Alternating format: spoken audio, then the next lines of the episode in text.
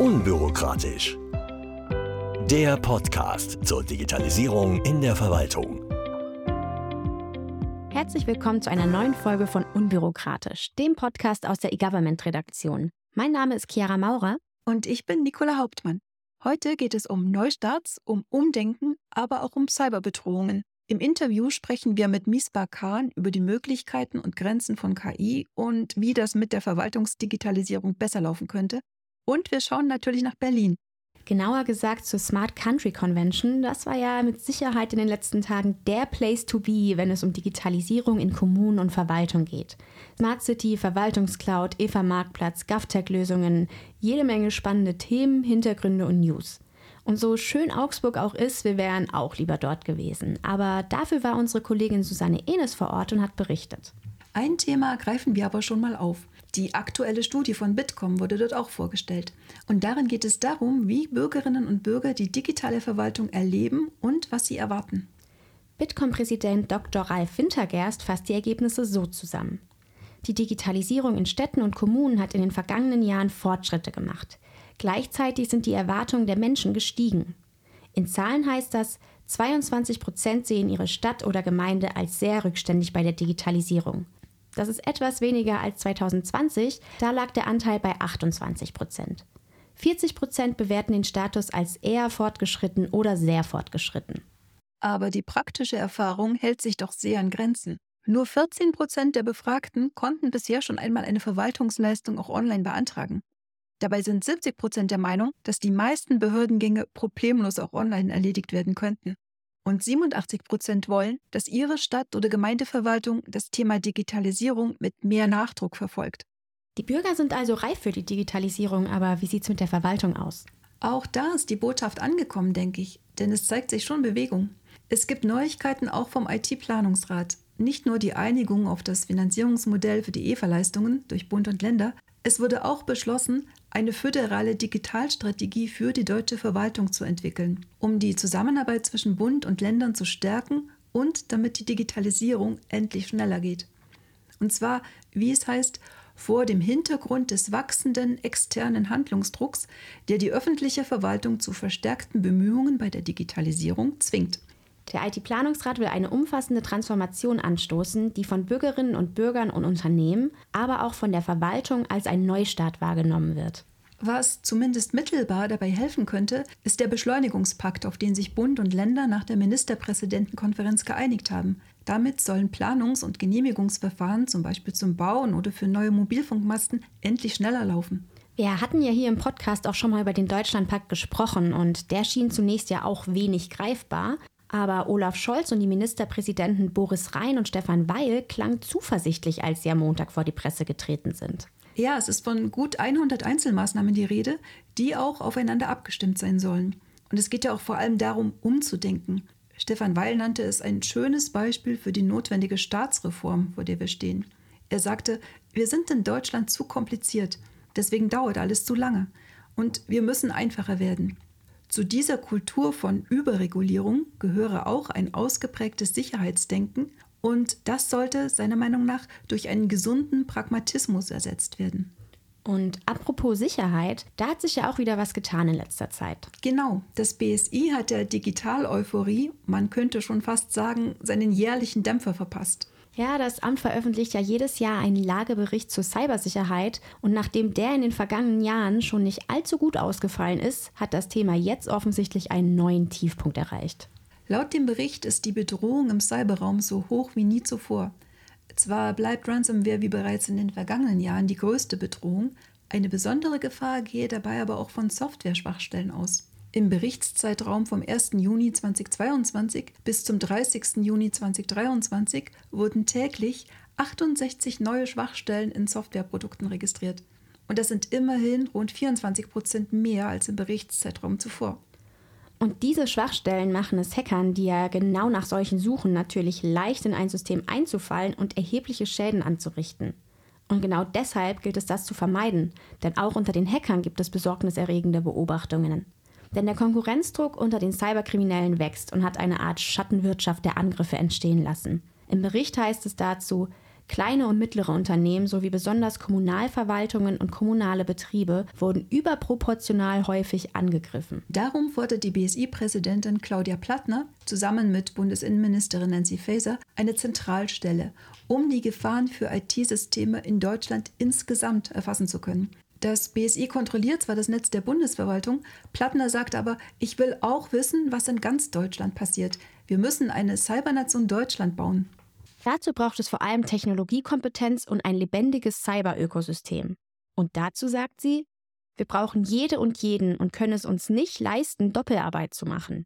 Die Menschen erwarten von uns, dass wir in der Lage sind, über Ländergrenzen hinweg zusammenzuarbeiten.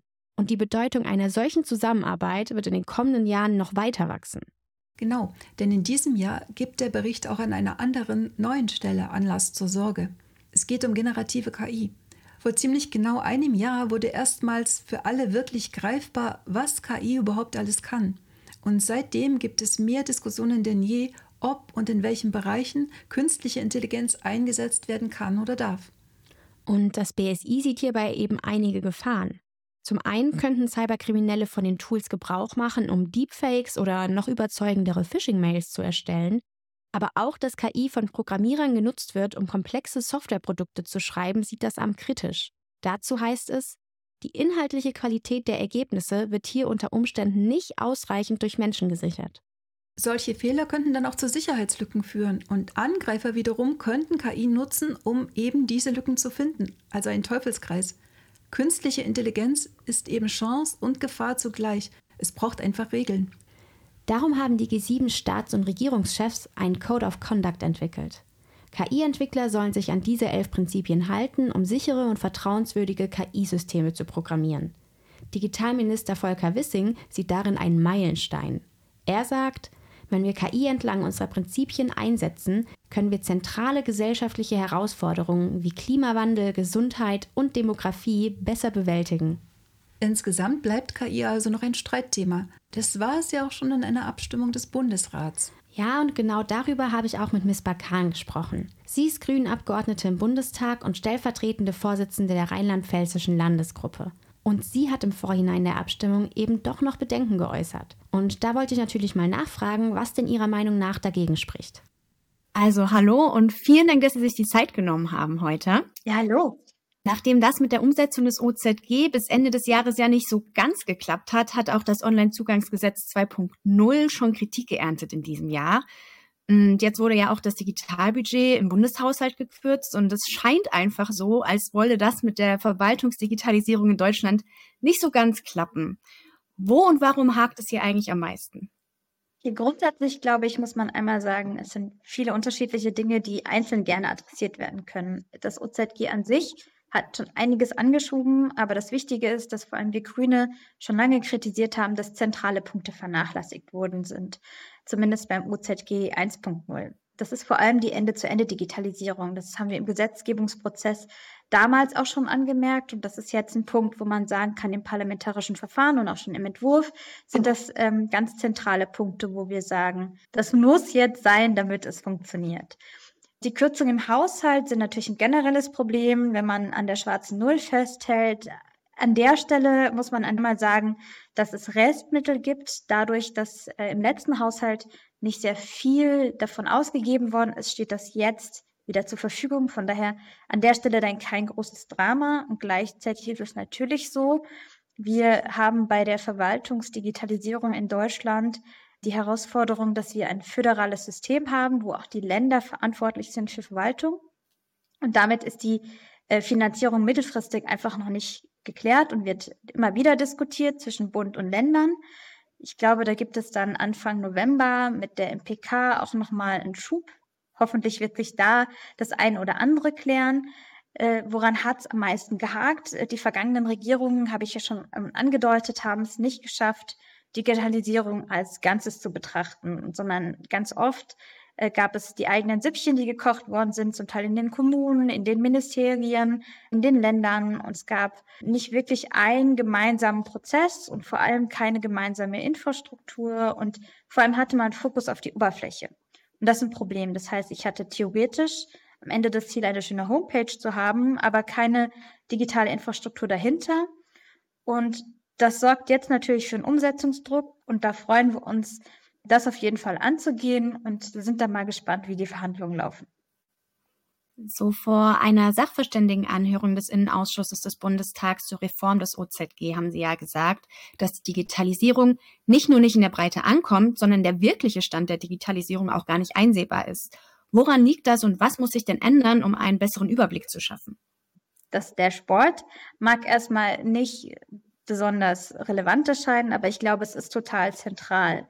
Wir haben bisher einfach noch keine vernünftige Datengrundlage das ist wichtig einmal für die öffentliche Kontrolle und die parlamentarische Kontrolle, aber auch schlicht für die funktionierende Governance des Digitalisierungsprozesses. Ähm, kein Management in einem IT-Projekt in der Privatwirtschaft käme auf die Idee, nicht eine gut genug Datengrundlage haben zu wollen und zu müssen. Und das war Thema auch in der Anhörung des Innenausschusses. Das heißt, wir müssen in der Breite besser verstehen, wie sind die Abbruchraten, welche Lizenzen und Verfahren haben wir, was ist der Digitalisierungsgrad der bestimmten Leistungen. Sonst kriegt man dauerhaft kein gutes Projektmanagement hin. Und ähm, das muss man sich einfach einmal auf der Zunge zergehen lassen. Die vergangene Regierung hat keine Evaluation vorgesehen und auch diese Datengrundlage nicht geschaffen. Und dann ist es vielleicht auch kein Wunder, wenn man nicht richtig nachjustieren kann. Wenn Sie jetzt also für einen Tag Ermöglicherin sein könnten, wo würden Sie ansetzen, um die Verwaltungsdigitalisierung so richtig zum Laufen zu bringen? Und was wäre denn so Ihre erste Amtshandlung? Das ist jetzt eine total spannende Frage, auf die ich auch keine so ganz gute Antwort geben kann, weil ich glaube, die Herausforderung ist, dass ein Tag alleine gar nicht reichen würde, um diesem komplexen Thema gerecht zu werden. Ich glaube, die Ehrlichkeit muss sein. Also es gibt nicht den einen einzelnen Akteur oder den einen Knopf, den man drücken müsste und den sich einfach niemand traut zu drücken und dann ist das Problem gelöst. Das heißt, ein Allheilmittel gibt's nicht. Aber gleichzeitig finde ich, ein vernünftiges Monitoring würde schon sehr helfen. Oder ähm, besser auf die Kommunen zu hören. Und es gibt die Dresdner Forderungen, da bundeseinheitliche Leistungen nochmal zu zentralisieren, würde auch schon sehr helfen. Also wenn ich mir das wünschen könnte mit einem Zauberstab, wären das Punkte. Und gleichzeitig als letzten Punkt, bei dem wir Grüne auch sehr deutlich sind, ich glaube, es braucht einen Kulturwandel zu einem Rechtsanspruch. Und den durchzusetzen, auch in der Ampelkoalition, wird auch eine Herausforderung. Da ist die SPD kein Freund von. Aber wenn ich mir was wünschen könnte, dann gäbe es am Ende des OZG 2.0 auch einen Rechtsanspruch auf digitale Leistungen. Jetzt ist es ja so, dass viele die Antwort auf die eben gestellte Frage scheinbar auch parat haben und sagen, das ist künstliche Intelligenz. Im Juni gab es im Bundesrat ja auch eine Abstimmung dazu, also zur künstlichen Intelligenz in der öffentlichen Verwaltung. Und Sie haben da im Voraus den Einsatz von KI in diesem Bereich, ich möchte nicht sagen kritisiert, aber Sie haben Bedenken geäußert. Und wo sehen Sie denn dort die größte Gefahr im Umgang mit KI in der öffentlichen Verwaltung? Ich bin nicht grundsätzlich gegen den Einsatz von KI in der öffentlichen Verwaltung. Der umfasste Entwurf, der übrigens ja auch von einer Mehrheit der Länder nicht angenommen worden ist, der auch von der Mehrheit der Länder kritisiert worden ist, hatte mhm. zu wenig Spezifizierung auf Entscheidungsfindung und Vorbereitung und KI-Systeme sind eben keine magischen Wesen. Das ist kein Cheatcode, der dafür sorgt, dass Dinge laufen, die vorher nicht funktioniert haben. Es braucht äh, Programme, die arbeiten auf der Grundlage alter Daten und alter Wahrscheinlichkeitsberechnungen, beziehungsweise arbeiten dann quasi mit neuen Wahrscheinlichkeitsberechnungen auf Grundlage von alten Daten und versuchen sich dadurch neue Sachverhalte zu erschließen. Das heißt, in diesen Daten steckt ein Bias und dafür muss man sensibilisiert sein. Das heißt, wenn ich zum Beispiel davon ausgehe, es hauptsächlich Männer in Führungspositionen sind, dann könnte so eine KI auch darauf schließen, dass Männer vielleicht geeigneter sind zu führen. Das wäre natürlich ein schwieriges Muster, das sich ergeben würde bei Entscheidungsfindung. Und gerade dann, wenn es um die Verwaltung geht und gerade um die Frage, gibt es einen Ermessensspielraum, dann ist die Gefahr sehr groß, wenn da nicht auch ein Mensch drüber guckt und das entscheidet, weil es Diskriminierung verstärken kann. Da gibt es krasse Beispiele, auch aus den Niederlanden zum Beispiel, wo Menschen in den finanziellen Ruinen getrieben worden sind und der Staat Millionenstrafen zahlen musste, weil eben die Algorithmen diskriminiert haben. Und an der Stelle deshalb immer so ein bisschen Vorsicht und auch darauf achten, wo und wie da welche Entscheidung getroffen wird. Was müsste denn dann also noch alles passieren, bis an einen Einsatz von KI in der Verwaltung gedacht werden kann? Und was sollten dementsprechend die nächsten Schritte sein? Äh, es gibt jetzt schon gute Anwendungen für Assistenzsysteme, auch in der Verwaltung. Das, glaube ich, kann sehr schnell und sehr einfach angeboten werden. Das heißt, eine Unterstützung bei Bürotätigkeiten in der Verwaltung, auch Übersetzungsdienste zum Beispiel, ähm, könnte sowas helfen. Das sind auf jeden Fall Punkte, wo man was machen kann. Und da hätte man, glaube ich, auch weniger Probleme, weil eine Rechtssicherheit gegeben ist. Was müsste man machen? Das braucht auf jeden Fall eine Transparenz über die Systeme. Also wenn man nicht weiß, was da wo, wie, welche Entscheidung mit beeinflusst oder vorbereitet, dann haben wir ein Problem und das kann halt auch zum Schaden von Bürgerinnen und Bürgern sein und deshalb muss das vermieden werden. Und da ist äh, das Stichwort Transparenzregister auch ein Punkt. Da hat Algorithm Watch im letzten Jahr auch schon was angeregt und ich finde das an der Stelle sehr sinnvoll. Jetzt haben Sie das natürlich schon angesprochen, aber was wären denn dann, wenn die Zeit reif ist, denkbare Einsatzgebiete und was ist auch vor allem heute schon möglich? Hm, also abseits von der Bearbeitung von Verwaltungsdienstleistungen für Bürgerinnen und Bürger gibt es unzählige Bereiche, wo man sich vorstellen könnte, dass der Staat KI einsetzen kann oder das auch gerade macht. Also zum Beispiel zur Krisenvorsorge wird da ähm, im Auswärtigen Amt ein System entwickelt. Sowas kann total sinnvoll sein. Das hilft, äh, viele Faktoren von Bedrohungen zu analysieren oder es gibt einen KI-Einsatz zur Analyse von Trockenheit. Auch im Agrarsektor, auch sowas kann helfen. Und gerade arbeitet die Regierung an einem Beratungssystem für KI für die öffentliche Verwaltung. Da soll der Einsatz von diesen Strukturen evaluiert werden und auch eine Beratung etabliert werden. Und sowas, glaube ich, sind denkbare Prozesse. Jetzt haben Sie mal gesagt, es kann dabei helfen. Das ist ja auch letzten Endes, was KI ist oder sein sollte, eine Hilfe. Auch dabei, die Verwaltungsdigitalisierung zu beschleunigen. Vor der Abstimmung des Bundesrats haben Sie auch gesagt, dass Verwaltungsverfahren auch ohne den Einsatz von KI deutlich beschleunigt und vereinfacht werden könnten. Wie das? Ja, äh, gerne. Also einmal, es gibt Staaten, wenn man sich zum Beispiel Dänemark anschaut, die sind schon sehr weitgehend digitalisiert ohne dass sie KI benutzen. Das heißt, sie haben eine automatisierte Verwaltung und Automatisierung heißt ja nicht unbedingt KI. Und an der Stelle müssen wir tatsächlich auch vorankommen. Eine autonome Verwaltung ohne Menschen finde ich an der Stelle aber dystopisch. Und das würde auch den Rechtsstaats- und dem Demokratieprinzip verstoßen, das wir in Deutschland haben. Aber wo und wie kann man beschleunigen und wo und wie kann man vereinfachen?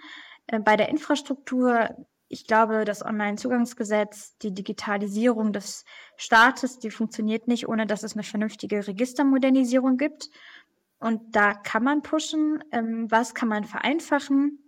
Wir haben jetzt mit der Kinder Kindergrundsicherung ähm, ein erstes Angebot des Staates, unterschiedliche Leistungen, die ähm, Kinder bekommen oder Eltern bekommen, zusammenzuführen und automatisch auszuschütten. Und ich finde, das ist ein total spannender Aspekt, wo wir noch viel weiter denken müssen, auch weil ich das Gefühl habe, das könnte den Sozialstaat, den wir haben, revolutionieren. Also statt selber zu wissen, was mir zusteht, weiß das die Verwaltung ja ganz oft schon durch die Daten, die da sind. Und wenn wir eine Struktur hätten, wo mir zum Beispiel äh, meine Verwaltung proaktiv sagt, lieber Student, ähm, liebe Studentin, ich weiß, du fliegst aus dem BAföG, aber nach den Grundlagen, die wir haben, gehen wir mal davon aus, dass du Wohngeld kriegst.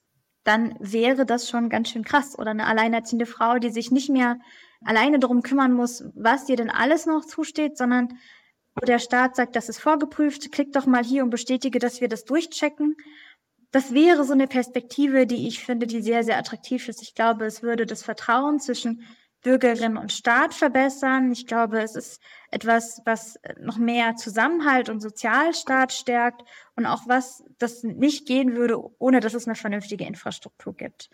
Und das heißt, das ist ein Aspekt. Und ein zweiter Aspekt, ich glaube, wir müssen auch schauen, wie wir Prozesse verschlanken können oder vielleicht sogar wo man Dinge direkt abschaffen kann, die gerade einfach in der Verwaltung angelegt sind. Das sind so zwei Punkte, wo ich, ähm, wo ich finde, dass man was beschleunigen kann. Bundes-CIO Markus Richter, der hat aber zu bedenken gegeben, dass Deutschland aufpassen müsse, dass es nicht abgehängt werde, was den Einsatz künstlicher Intelligenz in der öffentlichen Verwaltung angeht. Wie sehen Sie das denn dann? Ich glaube, in erster Linie müssen wir grundsätzlich gucken, dass wir mit der Digitalisierung nicht abgehängt werden. Das ist ja jetzt schon der Fall. Wenn man sich den europäischen Vergleich anschaut, gibt es einige Staaten, die viel besser digitalisiert sind in Sachen Verwaltung. Und da hilft auch keine gute KI, wenn die Prozesse schlecht sind. Das heißt, an der Stelle habe ich die Perspektive, dass man auch vorsichtig sein muss, nicht den Blick zu vernebeln, indem man auf KI zeigt, sondern es gibt auch heute schon Dinge, die man machen kann. Automatisierte Prozesse wurden angesprochen, Fragen wie Public Money, Public Code, also mehr Open Source. Einen proaktiven Sozialstaat haben wir angesprochen. All das funktioniert auch ohne KI und ich finde, das ist so ein Fokus, den wir grundsätzlich leisten äh, müssten. Also erstmal die Grundlagen gut ins Rollen zu kriegen, bevor man über KI spricht es ist das, was ganz am Anfang auch so ein bisschen Thema war. KI ist bestimmt nicht schlecht, aber es hilft auch nicht, eine völlig vermurkste digitale Verwaltung ins Rollen zu bringen. Und das hohe Potenzial auch im digitalen Bereich möchte ich gar nicht absprechen für Deutschland und für Europa. Und da gibt es bestimmt auch einiges zu tun, dass man nicht abgehängt wird oder dass man am Ende abhängig ist von großen ausländischen Systemen generativer KI. Und dann sind die Fragen von, äh, welche Werte sind da hinterlegt bei dem Einsatz von KI, welche sollen da gelten, wie läuft da die Kontrolle über die Technologien, total wichtige Fragen, wo man sich einbringen muss. Aber ich glaube, der Fokus bei der öffentlichen Verwaltung muss erstmal ein anderer sein. Super, das war auch schon meine letzte Frage. Ich bedanke mich nochmal ganz, ganz herzlich für Ihre Zeit. Sehr gerne. Und vielen Dank. Also doch kein Nein zum Einsatz künstlicher Intelligenz in der öffentlichen Verwaltung, sondern es geht um Transparenz. Ja, aber gerade auch vor dem Hintergrund des Lageberichts sollte man eben nichts überstürzen und schauen, was sich so in Sachen KI noch tut. Und wenn es etwas Neues dazu gibt, erfahren Sie es wieder bei uns. Das war es aber auch schon mit Folge 15 von unserem Podcast Unbürokratisch. Vielen Dank, dass Sie dabei waren. Mein Name ist Nicola Hauptmann. Und ich bin Chiara Maurer. Bis bald.